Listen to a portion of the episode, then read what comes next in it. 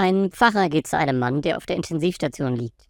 Der Mann ist an lauter verschiedene Schläuche angeschlossen.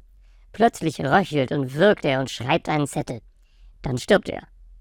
Der Pfarrer denkt, das geht mich nichts an und bringt den Zettel der Ehefrau des Verstorbenen. Die liest ihn und fällt in Ohnmacht. Der Pfarrer ist neugierig und liest, was auf dem Zettel steht.